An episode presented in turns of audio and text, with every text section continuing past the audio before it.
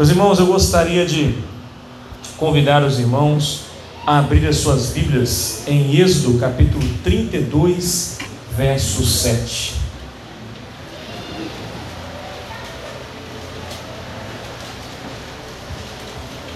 Êxodo 32, verso 7.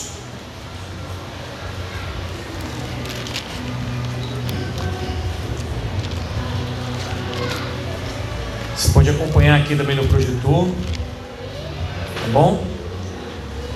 Em nome de Jesus. Se você puder ficar de pé em reverência à palavra do Senhor. Quem não puder, por alguma limitação física, pode continuar sentado como está, não há problema algum, tá bom? Diz assim a palavra do nosso Deus. O Senhor disse a Moisés: Rápido, desça do monte, seu povo que você tirou da terra do Egito se corrompeu. Feche seus olhos. Pai, esta é a Sua palavra. Entregamos mais uma vez, meu Deus, as nossas vidas em Tuas mãos. Suplicamos ao Espírito Santo que o Senhor mais uma vez fale aos nossos corações. Toma minha vida, meu Pai, e use-me, meu Deus, como canal de bênção para a vida da tua igreja. Que eu venha diminuir mais uma vez e que o Senhor venha ser engrandecido. Meu Pai, que a tua palavra venha alcançar os corações e que os corações sejam como uma boa terra, meu Pai, a dar este fruto a 30, 60 e a 100 por ano. Guarda-nos, meu Pai, nesta noite torna nossas mentes cativas ao Senhor, pois precisamos de ouvir a tua voz, em nome de Jesus. Amém. Poder sentar, igreja. Continue aí com a sua Bíblia aberta em Êxodo capítulo 32. Eu queria ler para você um texto que está em Isaías, capítulo 46, verso 9 e 10. Depois nós vamos falar um pouco mais sobre o que o Senhor tem colocado no meu coração para essa noite, né? Isaías capítulo 46, verso 9 e 10. A versão que vai estar aqui vai estar diferente da minha, mas eu vou ler aqui na versão da NVI, que diz assim: Lembre-se das coisas passadas, das coisas muito antigas. Eu sou Deus e não há nenhum outro. Eu sou Deus e não há nenhum como eu. Desde o início faço conhecido o fim, e desde os tempos remotos o que ainda virá. Digo: meu propósito permanecerá em pé, e farei tudo o que me agrada. Meu querido, nessa noite eu gostaria de trazer uma palavra para você, baseado aqui no livro de Êxodo, capítulo 32 numa perspectiva talvez que você nunca viu. Quando nós falamos, eu quem viu o banner da mensagem que eu coloquei, eu coloquei que nós vamos falar hoje sobre a imagem da besta. E eu tenho certeza que você viu e falou assim, pastor, falar sobre a imagem da besta. O que é que o pastor vai falar sobre a imagem da besta? Então, fique com a sua, a sua Bíblia aberta em Êxodo no capítulo 32 e você vai entender o que nós, o que Deus quer falar ao nosso coração. O texto de Êxodo, capítulo 32, ele é o que a gente pode dizer um retrato fiel do que acontecerá nos últimos dias antecedendo a volta de Cristo. Sabe, meus irmãos, o, texto que acabamos de ler, Isaías, ele deixa claro que Deus revela o futuro com base naquilo que ele já mostrou no passado. As coisas que acontecerão já não são novas, porque elas já aconteceram de alguma forma. Elas foram sombras, mas o que está para vir é uma realidade muito maior do que aquilo que já aconteceu. Mas os dados, aquilo que aconteceu no passado, essa história que aconteceu no passado serve para nós entendermos o que está por vir. O texto logo no capítulo, no capítulo 32, no verso 1, começa dizendo o seguinte: Quando o povo viu que Moisés demorava a descer do monte, reuniu-se ao redor de Arão e disse: Tome uma providência, faça para nós deuses que nos guiem. Meu querido, preste atenção. Moisés havia, o povo havia acabado de fazer uma aliança com Deus. E Moisés então sobe para o Monte Sinai para receber mais orientações de Deus e ele fica lá durante 40 dias. Eu queria dizer para você que esse número 40 na Bíblia ele não é um número ocasional. Ele é um número muito importante. Então eu fiz questão de trazer algumas coisas do número 40 para que você entenda apenas algumas curiosidades. Por exemplo, 40 dias são os dias que choveu sobre a terra no dilúvio. Os espias, quando foram espiar a terra, eles demoraram 40 dias. Quando Moisés parou e desceu, ele ficou mais 40 dias de jejum pela vida das pessoas que ali estavam. A vida de Moisés é dividida em três partes de 40: 40 anos no Egito, 40 anos na terra de Midian e 40 anos no deserto. Elias permaneceu 40 dias sem comer, em 1 Reis 19,8. Jesus jejuou por 40 dias e 40 noites. Então, como você pode ver, o 40 ele não é um número qualquer. Davi reinou 40 anos sobre Israel. Salomão reinou 40 anos sobre Israel. Nínive teve um prazo de 40 dias para se arrepender diante da pregação de Jonas. Jesus, depois de ressuscitado, permaneceu com seus discípulos durante 40 dias.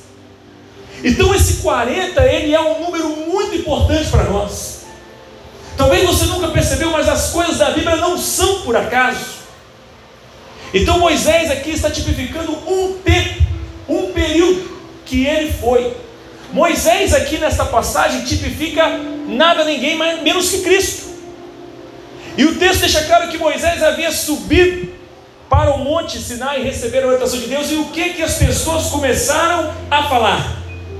Olha, esse tal de Moisés está a demorar. Eu quero dizer para você que uma das coisas que vai acontecer nos últimos dias é que as pessoas já estão perdendo de vista a promessa da vinda do Senhor. E as pessoas estão falando: olha, esse Jesus que falaram que ia voltar dois mil anos atrás, ele está demorando demais. Ele não vai voltar mais. Então, a, a mesma coisa que aconteceu nos pés do Monte Sinai, nós vamos ver nos tempos do fim.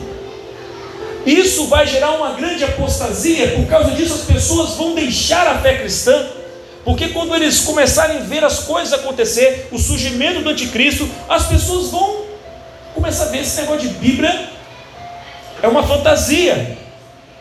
Isso não vai acontecer. E o texto diz que eles se reuniram ao redor de Arão e disse: Tome uma providência. Arão aqui, meu irmão, ele tipifica aquele que seria um sumo sacerdote. Arão aqui era a liderança responsável. Eles dizem para Arão: tome uma providência, faça para nós deuses que nos guiem. Não sabemos o que aconteceu com esse Moisés, irmão. Olha a falta de consideração com Moisés. Moisés foi usado por Deus para entrar naquela terra. E Moisés foi um homem que batalhou por esse povo, deu a vida dele por esse povo. Tanto é que esse povo, muitos deles não foram exterminados porque Moisés, Moisés intercedeu por ele. Ainda no capítulo 32 você vê isso. E eles falam: esse tal de Moisés que nos trouxe da terra do Egito para cá. Meu irmão, presta atenção. Quem havia libertado o povo do Egito não foi Moisés. Moisés foi o homem que Deus usou para libertar o povo. Mas Moisés aqui tipifica Cristo. E é interessante porque aqui Arão tipifica os profetas dos últimos dias. Aqueles que, quando o povo quer alguma coisa, eles dão o que o povo quer. O que vai acontecer nos últimos dias? A Bíblia fala que nos últimos dias surgirão falsos profetas, falsos mestres. E esses homens, tudo que o povo quiser, eles vão dar. Eu hoje falava na escola bíblica que diz o seguinte: você sabe por que existem falsos mestres, falsos profetas? Porque existem falsos crentes. E uma coisa alimenta a outra. Só existe alguém para suprir de uma mensagem. Por que existe um falso profeta? Porque tem quem ouve ele. Então preste atenção, irmão, que aqui tipifica exatamente os tempos do fim.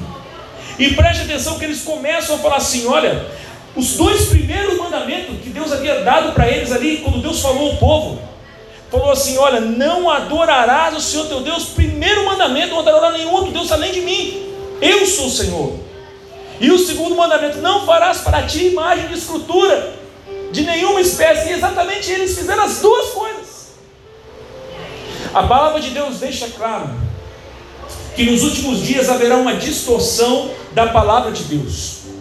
As pessoas elas não mais reconhecerão a palavra de Deus.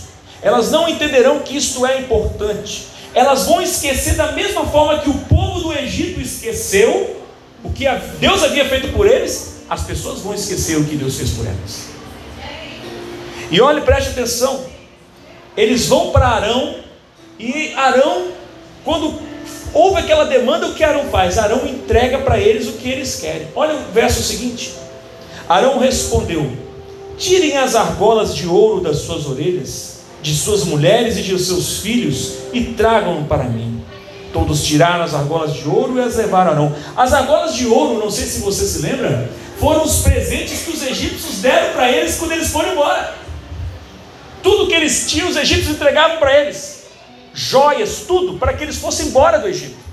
E agora eles pegam tudo aquilo que foi entregue para eles como presente e fazem um ídolo para adorar. Isso nos ensina muito, irmãos, porque também nos últimos dias nós sabemos, em Apocalipse do capítulo 13, pode abrir aí, Neto, para nós? Em Apocalipse do capítulo 13,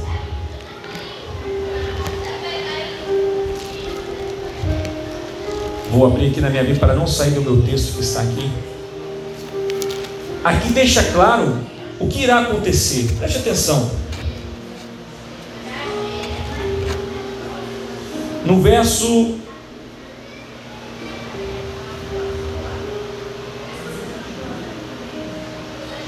no verso 14 em diante, diz assim: Por causa dos sinais que lhe foi permitido realizar em nome da primeira besta, ela enganou os habitantes da terra.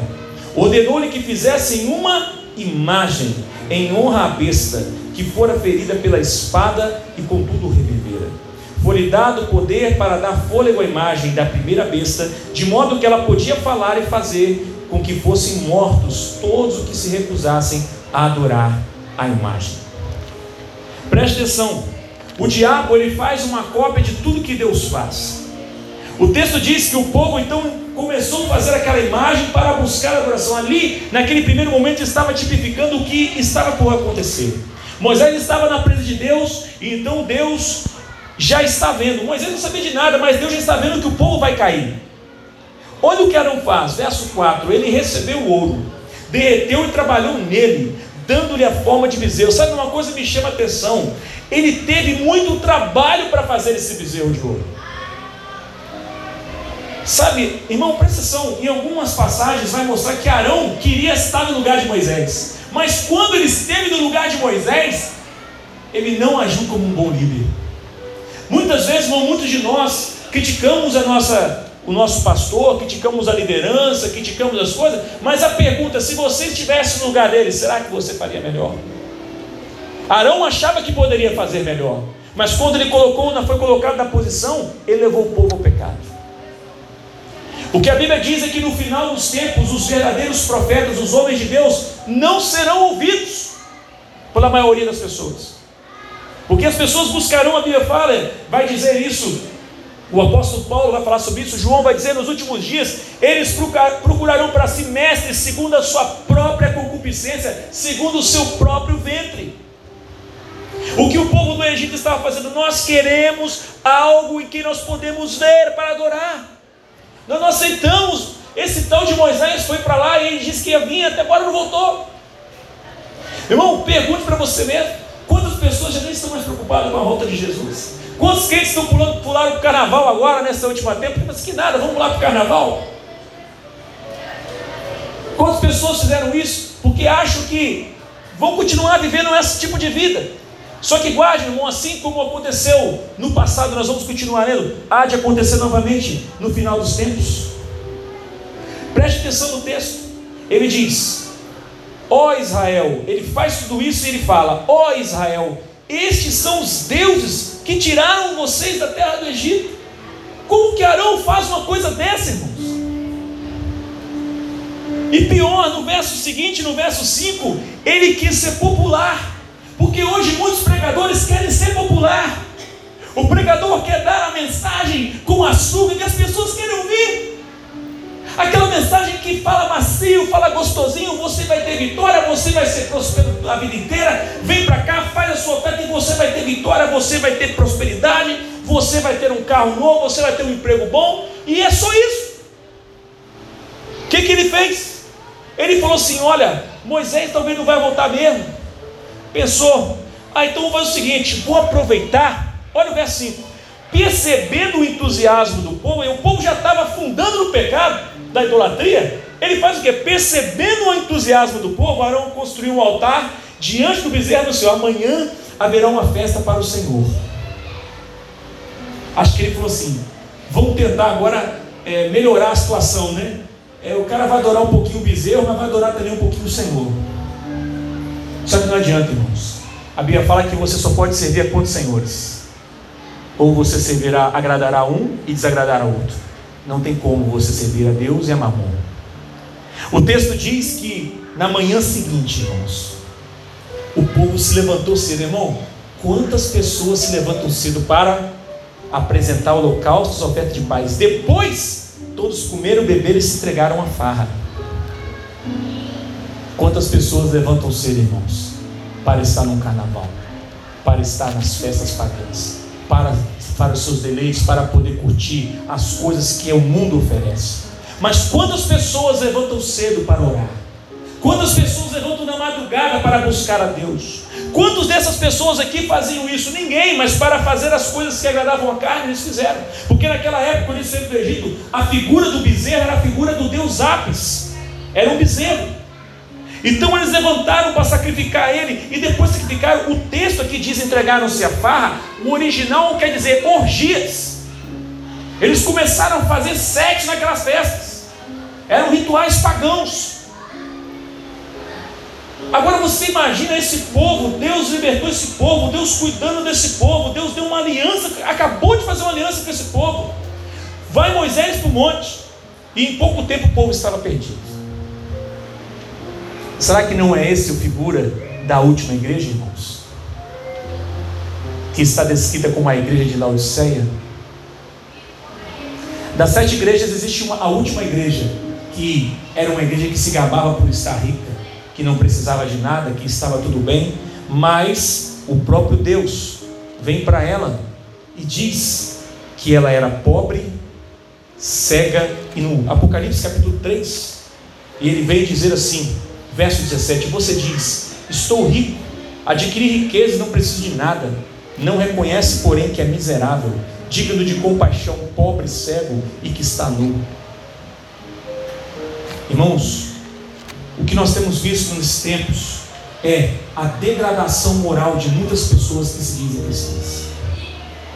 São pessoas que saem daqui para festas pagãs, são pessoas que se reúnem em lugares, irmãos, que nem, nem era digno nós estarmos ali.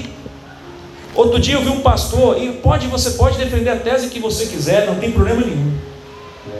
Mas um pastor que agora no carnaval botou o bloco na, na pista lá e chamou todo mundo, vamos para lá fazer o batuque de Cristo, meu irmão.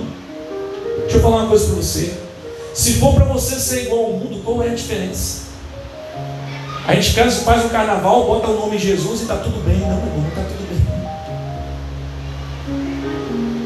E é isso que o povo estava fazendo. Arão diz: Vamos adorar o Senhor, então vamos adorar o Senhor e o bezerro de ouro. Vamos adorar o Senhor e vamos adorar o diabo ao mesmo tempo. E muitas pessoas têm caído nesse pecado nos nossos dias. E assim será no final dos tempos. Verso 7. O Senhor disse a Moisés: Rápido, desça, desça do monte, pois seu povo que você tirou da terra do Egito se corrompeu. Sabe, irmãos, o final da história será terrível. Porque a palavra de Deus diz que mesmo depois de Deus derramar toda a sua ira, as pessoas continuarão praticando os seus pecados. Elas continuarão fazendo tudo que está errado. Muitas vezes, irmãos, a gente não entende o porquê das coisas, mas a figura do final é a figura da grande Babilônia. O que é a grande Babilônia? A Babilônia representa tudo que é de mais imundo. A grande Babilônia de Apocalipse capítulo 17, ela diz assim: a Babilônia grande, a mãe das prostitutas e das práticas repugnantes da terra, está lá no verso 5. Aí você vê, olha a visão de João. Vi que a mulher estava embriagada com o sangue dos santos, o sangue das testemunhas de Jesus. Sabe, irmãos, as pessoas, mesmo depois de começarem a ser afligidas, elas vão continuar fazendo as suas coisas erradas. A Bíblia diz que aquele que, se que é santo que se santifique mais, mas aquele que é imundo que se suje ainda mais. Ainda em Êxodo 32, o texto diz que eles derreteram como se desviaram tão depressa. Ele, então Deus começa a falar com Moisés. Então o Senhor declarou: Vi como este povo é teimoso e rebelde. Deus quis exterminar o povo, irmãos. Deixa eu falar uma coisa para você. Tem muito crente na nossa época hoje que Deus talvez queria exterminar. Você sabe por que ele não extermina? Sabe por que tem muita pessoa pintando e bordando dentro da igreja? Você sabe por que tem muita gente fazendo isso ainda? Porque tem alguém que está intercedendo pedindo misericórdia. Esse alguém é Jesus Cristo. Que está diante do Pai pedindo misericórdia. Como, como Moisés pediu para aquele povo. Só, meu irmão, que a, a, aprenda uma coisa: a misericórdia de Deus, assim como tudo, ela diz que ela é longânima, ela não é infinita. Ela é longânimo, o Senhor é longânimo, Ele não tem misericórdia infinita para você, porque até um dia a misericórdia acaba e segue-se o juízo. O que aconteceu? Ele fala: agora fique de lado, eu vou lançar minha ira ardente e os destruirei. Então Moisés intercede pelo povo. Então, por causa disso, Deus então poupa o povo. Agora você vai ver que Moisés então começa a descer. Olha só o que vai acontecer. Verso 17: Quando Josué ouviu o alvoroço do povo, que gritava lá embaixo, disse a Moisés: Parece que a guerra no acampamento. Olha Josué, coitado inocente. Josué é homem de guerra, fala assim: Rapaz, o povo está numa guerra lá no acampamento. Mas Moisés, homem já vivido, fala: Rapaz, isso não é som de guerra, não. Moisés diz: Não são gritos de vitória nem de lamento de derrota. Ouço o barulho de festa. Irmão, aprenda uma coisa. A Bíblia fala que há mais sabedoria num velório do que em uma festa. Aqui havia uma festa, irmão. Uma festa pagã. Quantas coisas estão para acontecer? Porque muitas igrejas estão promovendo exatamente neste momento vários cultos como festas pagãs, irmãos. Quantas pessoas estão promovendo festas pagãs nesse momento? Pessoas que estão ali no púlpito, irmão, que, que estão com as suas vidas totalmente erradas, ensinando palavras contraditórias à palavra de Deus. Estão vivendo muitas vezes na mentira, no roubo, na vida, na homossexualidade, na vida imoral, e estão ali fazendo as coisas como se fosse para Deus. Mas eles estão preocupados em fazer uma festa. E aí o texto no verso 19 diz: Quando se aproximaram do acampamento, Moisés viu o bezerro e as danças e ficou furioso. Jogou as tábuas de pedra no chão e as despedaçou ao pé do monte. Você pode perguntar: por que é que Moisés fez isso, pastor? Por que é que Moisés jogou as pedras no chão e quebrou elas? Eu digo para você: aquelas pedras simbolizavam a aliança que Deus havia feito com o povo. Só que quando o povo começa a adorar o bezerro, Moisés diz: a aliança agora está quebrada. Moisés quebra as tábuas para dizer: vocês quebraram a aliança com o Senhor. Ele diz: tomou o bezerro que haviam feito e o queimou, moeu até virar pó, jogou na água e obrigou os israelitas a beber. E é exatamente isso que vai acontecer na volta de Jesus. A Bíblia fala que quando o Senhor vier, ele matará o anticristo com o sopro de sua boca. A Bíblia fala que os primeiros a serem lançados no lago de fogo e enxofre é o anticristo e o falso profeta. E é interessante você ver porque ele destruiu o texto de Apocalipse capítulo 13, que nós lemos agora há pouco, deixa claro que a imagem da besta foi construída para ser adorada. Nós podemos pregar em outro momento aqui que a imagem da Nabucodonosor é uma outra tipificação do final dos tempos. Por Porque o que acontece aqui, o povo estava voltando para uma imagem. A Bíblia deixa claro que a marca da besta, não tem muita gente falando que a marca da besta é uma coisa só. Mas a marca da besta não é uma coisa só. Se você for continuar a ler Apocalipse capítulo 13, vai dizer, verso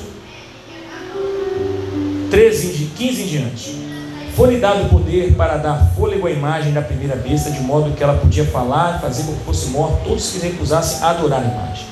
Também obrigou a todos, pequenos e grandes, ricos e pobres, livres e escravos, a receberem certa marca na mão direita ou na testa para que ninguém pudesse comprar nem vender, a não ser quem tivesse o sinal, o nome ou o número do seu nome. O sinal, o nome, que é a imagem, ou o número do seu nome. Então a marca ela é tipificada por três coisas. Ela tem uma imagem, ela tem um sinal. Tem muita gente no dia uns pastores aqui, eu gosto muito, os pastores que eu até gosto, acompanham e eles falam que a marca da besta não é nada disso, ela é espiritual. Não, é, você está selado porque a marca na mão significa o trabalho que você faz, a marca na testa significa o modo de pensar. Só que o texto deixa claro que existe uma marca visível. Se há um sinal, tem que ver o sinal. Se há um nome, tem que ver o nome. Se há uma, um número, ele diz: aqui a sabedoria. Aquele que tem entendimento, que tem entendimento, calcula o número, número da besta, pois é número de homem. Seu número é 666. Meu querido, preste atenção.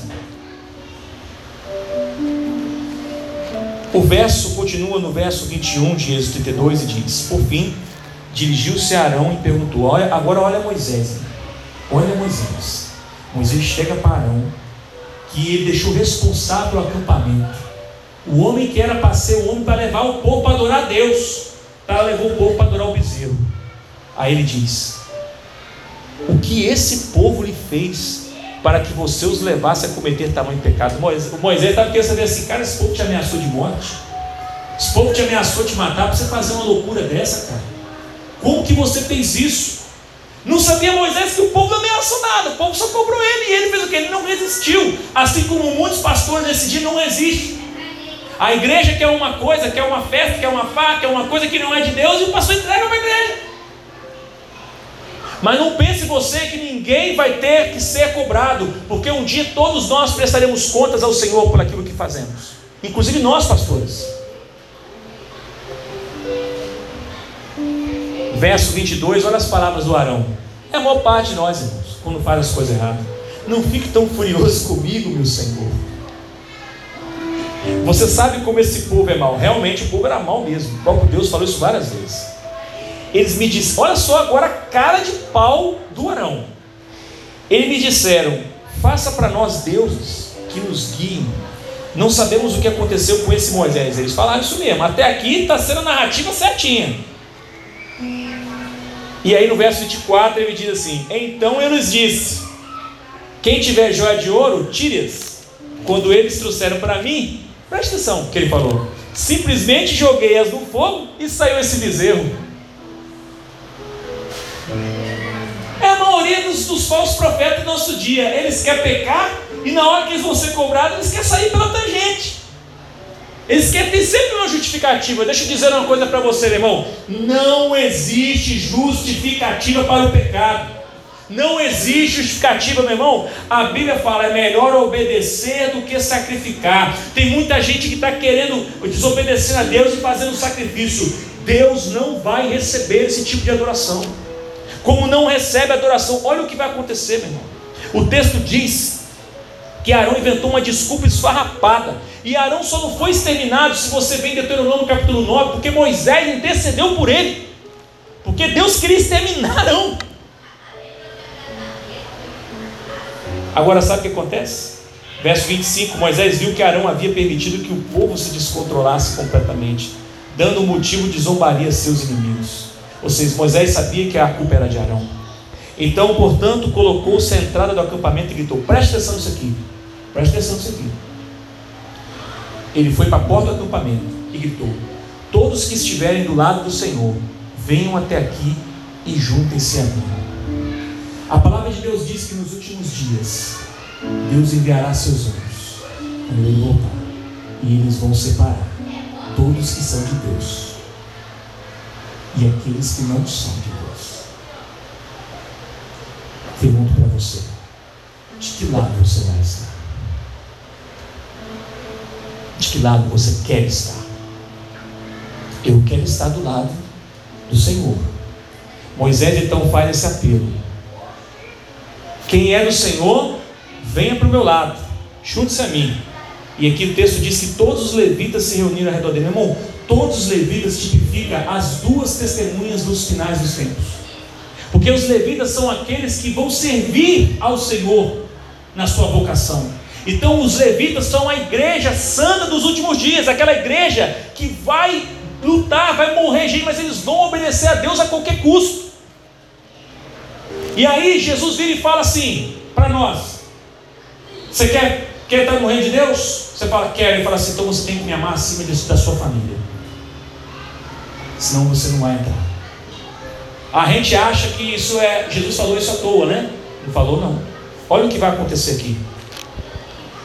Todos os levitas reuniram-se ao redor dele. Moisés diz: Assim diz o Senhor o Deus de Israel. Cada um de vocês pegue a sua espada e vão e volte de uma extremidade à outra do acampamento. Matem todos, até mesmo seus irmãos, amigos e vizinhos. Que, que aconteceu? Moisés mandou exterminar todos aqueles que promoveram essa adoração bezerra e não se voltaram para Deus. O que Deus está mostrando aqui, irmão, que no final dos tempos, não adianta você colocar a sua família acima de Deus, porque se você fizer isso, você não vai entrar no reino. E se a sua família negar o Senhor, você tem que ficar do lado do Senhor. Pastor, eu amo meu marido, ele não é crente, o que eu faço? Ore por ele ame seu marido, sirva a ele, porque a Bíblia fala que você, a mulher não, a mulher crente, ela ganha o marido pelo seu estilo de vida. Mas acredite, irmão, você não pode ceder ao comportamento errado dele. Da mesma forma, a, o homem também. A minha mulher não é, não é cristã, pastor. O que eu faço? Só eu sirvo a Deus em casa. Ame a sua esposa como Cristo amou a igreja. Cuide dela, olhe por ela, seja um bom marido. Mas não negocie a sua fé. E hoje eu fico vendo as pessoas. Muitas vezes elas deixam de buscar a Deus por causa da mulher, por causa do marido, por causa dos filhos. Meu irmão, quantas pessoas não vão para a igreja por causa das crianças? Ah, eu não vou porque meu filho dá trabalho. Ah, eu não vou porque meu filho é uma. Nossa, meu filho é um problemático. Meu querido, você está dizendo para Deus que o seu filho é um problema para você adorar Deus. Você está dizendo que seu marido é um problema para você adorar Deus, que a sua esposa é um problema para você adorar Deus. O que aconteceu nesse dia foi que todos aqueles que promoveram essas orgias e adoraram o bezerro foram exterminados, da mesma forma que quando Jesus voltar, todos aqueles que promoveram a apostasia, todos aqueles que abandonaram a Deus, receberão a sua justa, o seu justo pagamento. Moisés disse aos levitas: presta atenção, os levitas obedeceram a ordem de Moisés e cerca de 3 mil pessoas morreram naquele dia. Então Moisés disse aos levitas: Hoje vocês se consagraram para o serviço do Senhor, pois lhe obedeceram mesmo quando tiveram de matar seus próprios filhos e irmãos. Hoje vocês receberam dele uma bênção. Aí você fala assim, pastor, você está dizendo que eu, minha mulher não é quente, tem que passar o cerol nela, meu marido é quente, tem que passar o cerol dele. Não é isso. O que Deus está ensinando para a gente é que nós precisamos amar a Deus sobre todas as coisas. Se ama a sua mulher, continue amando ela. Ame mais a Deus, porque foi Deus que te deu ela. Se ama os seus filhos, ame, ame muito seus filhos, mas ame mais a Deus, porque foi o Pai que deu os seus filhos. Ama, ama o seu marido, ame muito ele, mas ame mais a Deus, porque foi Deus que te deu o seu marido. E muitas vezes, irmão, a gente está sendo provado, como Abraão foi provado no sacrifício de Isaac. E muitas vezes a gente quer fazer o que? Nós queremos agradar gregos e troianos. Não, eu vou continuar servindo a Deus e vou servir as coisas que eu quero. Não, eu vou fazer aqui do meu jeito. É adorar o bezerro de ouro, é adorar a imagem da besta. Só que o problema é o seguinte, meu irmão. Eu vou ler um texto para vocês. Abre para mim favor. Esse texto é muito importante. Ele está em 1 Coríntios, no capítulo 10, verso 1 ao 12. Preste atenção do que Paulo vai falar sobre isso. Preste atenção. Para você ver que eu não estou viajando na maionese. Tá bom? Você vai falar, o pastor está viajando na maionese aí. Será? Bom, vamos ver o que Paulo vai falar. Paulo diz: Irmãos, não quero que vocês se esqueçam do que aconteceu há muito tempo atrás. Olha só o que Paulo está chamando a igreja e está falando para a igreja de Corinto. Vocês não podem esquecer.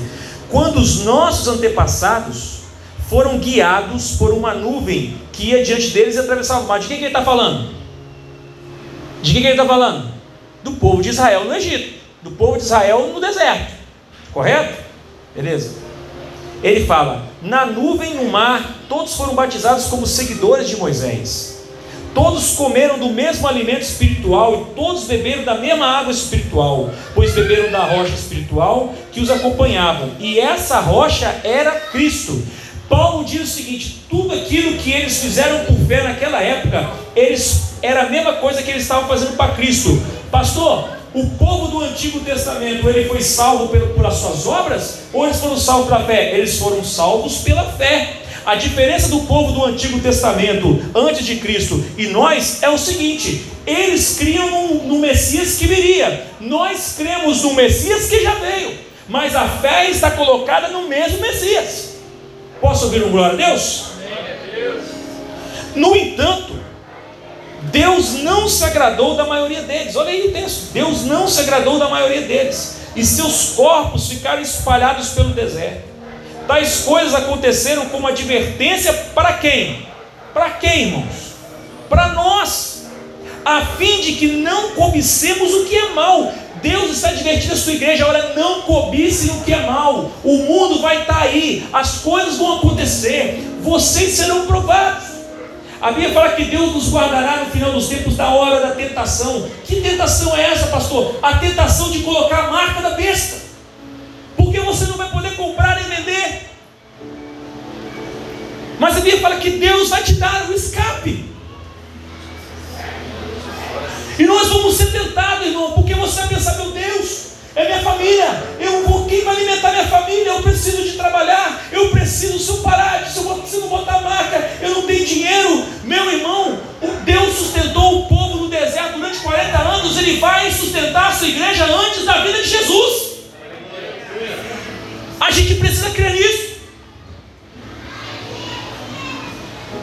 E ele diz aqui claramente: ele diz: tais coisas aconteceram como uma advertência para nós, a fim de que não cobicemos o que é mal, como eles cobiçaram no passado, nem adoremos ídolos, como alguns deles adoraram. Segundo as Escrituras, todos comeram e beberam e se entregaram à farra e não devemos praticar a imoralidade sexual como alguns deles praticam, e morreram 23 mil pessoas num só dia. Aqui ele está falando de outro acontecimento, porque ele vai falar: ó, também não devemos pôr Cristo à prova como alguns deles puseram e foram mortos pelas serpentes. E ele vai dizer: e não se queixaram como alguns deles se queixaram, ou seja, foram ingratos e foram destruídos pelo anjo da morte. Agora preste atenção nas palavras do apóstolo Paulo estas coisas que aconteceram a eles lá, lá atrás, nos servem como exemplo. Exemplo de quê, pastor? Ele fala: foram escritas como advertência para nós que vivemos no fim dos tempos. Portanto, se vocês pensam que estão de pé, cuidem para que não caiam. O que Paulo está dizendo e o que a figura de, do bezerro de ouro é a figura dessa imagem. É a figura de pessoas que vão ter a justa, o justo recebimento do seu pecado e aqueles que vão ter a justa paga. Os levitas foram, eles foram receberam de Deus a função de serem sacerdotes do Altíssimo. E é a mesma coisa que acontecerá com a igreja do Senhor. A Bíblia fala que todos nós estaremos reinando com Cristo eternamente. Sabe, irmãos, a gente, quando a Bíblia fala que Ele nos guardará da hora da tentação, que tentação poderia ser essa não colocar a marca da besta? Porque isso vai ser uma aprovação muito grande, irmãos. Imagina, você tem uma casa, o governo vai chegar para você, o anticristo vai estar dominando, ele vai falar assim: todas as pessoas que não botarem a marca, agora seus bens pertencem ao, ao Estado, é nosso. Se você botar a marca, é seu. Se não botar, é nosso. Aí você não bota, ele toma de você. Aí vai te prender, separa a sua família. Você está preparado para isso? Eu falei com os irmãos hoje lá. A minha mensagem, aquilo que Deus tem colocado no meu coração para esta igreja, é que eu preciso, eu tenho isso no meu coração, eu preciso preparar a igreja para aquilo que está por vir. E agora eu quero falar para você sobre os 40 anos, esse número 40. Já estamos chegando ao final. Existe uma teoria, e aqui é uma teoria,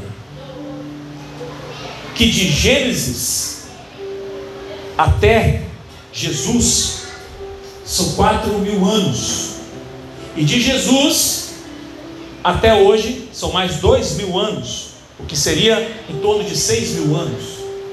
A Bíblia fala que Deus fez tudo em sete dias. Outro número que você não pode esquecer é o número sete. São sete dias Deus fez o mundo, sete trombetas, sete selos, sete taças. O sete não é à toa.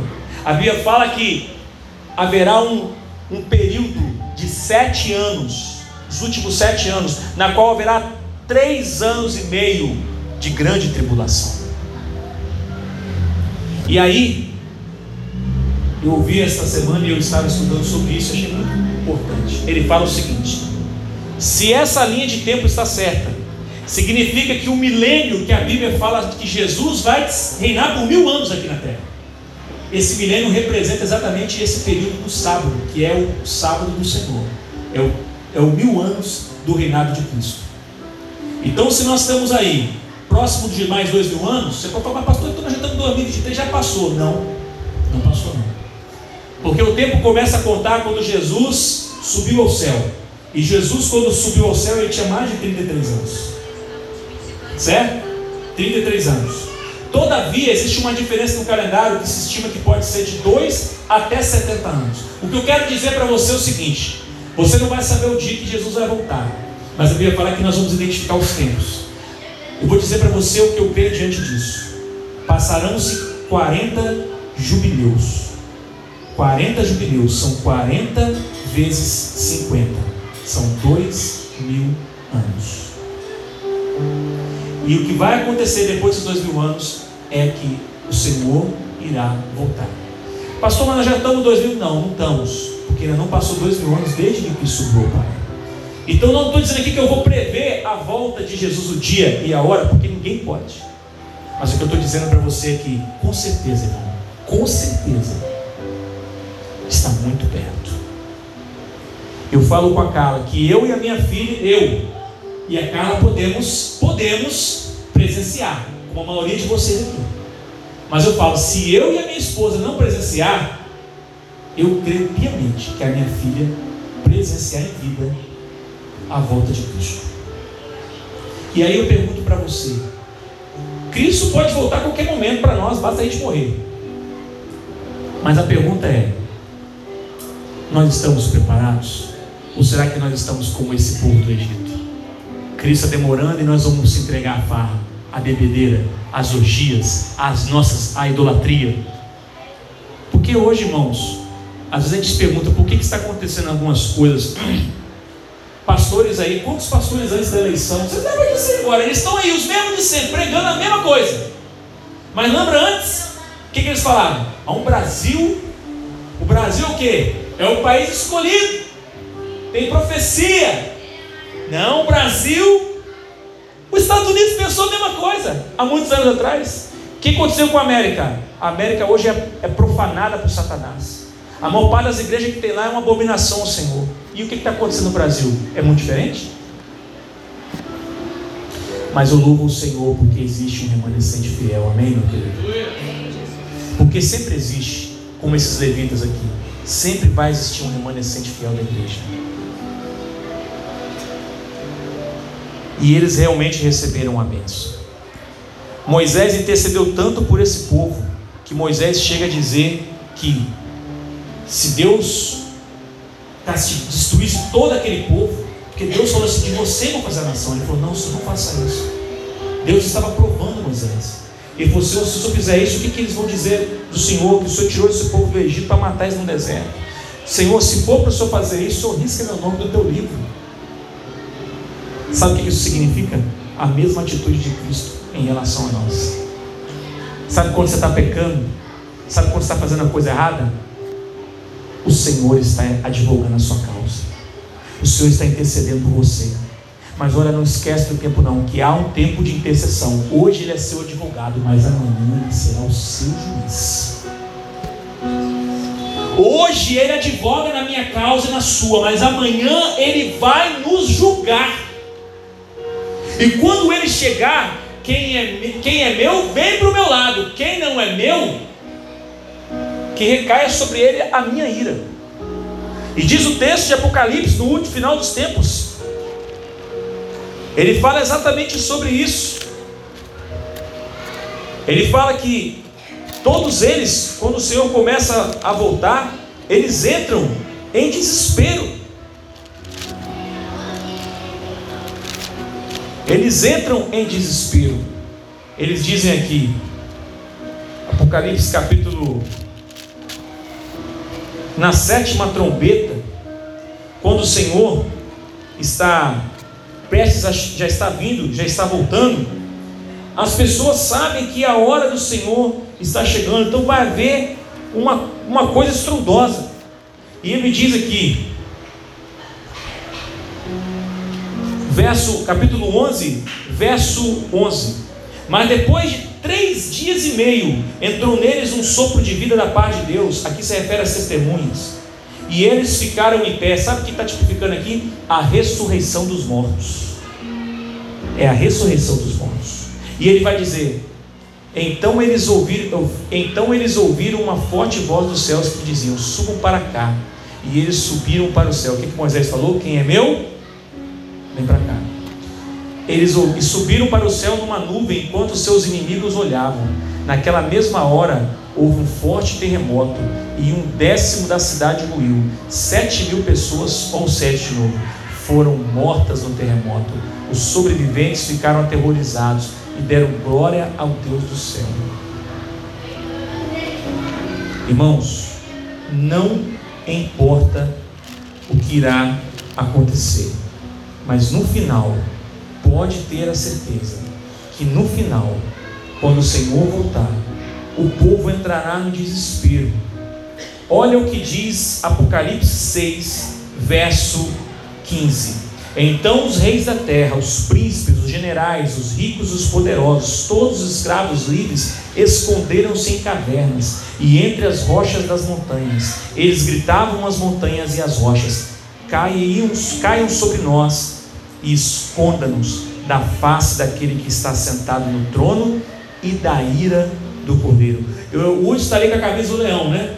Todo mundo fala da ira do leão, não é isso? Ah, não é isso que o pessoal fala? Não, porque Jesus veio como cordeiro e vai voltar como leão. Ele vai voltar como cordeiro, mas ele vai voltar como cordeiro e a sua ira com ele. Ele vai vir reinar como um leão, mas aqui não fala da ira do leão, aqui fala da ira do cordeiro. E que diz o seguinte: eles gritavam as montanhas, caem sobre nós.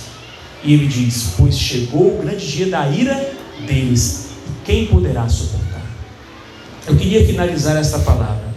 Poderia estar falando muita coisa aqui, mas eu quero dizer para você que, da mesma forma que aconteceu com Moisés ali no Monte Sinai, será da mesma maneira quando Jesus voltar haverá uma separação de pessoas, haverá pessoas que apostataram da fé, haverá também crentes fiéis, haverá também falsos profetas, haverá também pessoas que vão é, denegrir a imagem de Deus, haverá pessoas que vão usar de subterfúgios para satisfazer e saciar a vontade do homem, mas glória a Deus que haverá homens e mulheres santos lutando pela causa de Cristo. Feche seus olhos, vamos orar.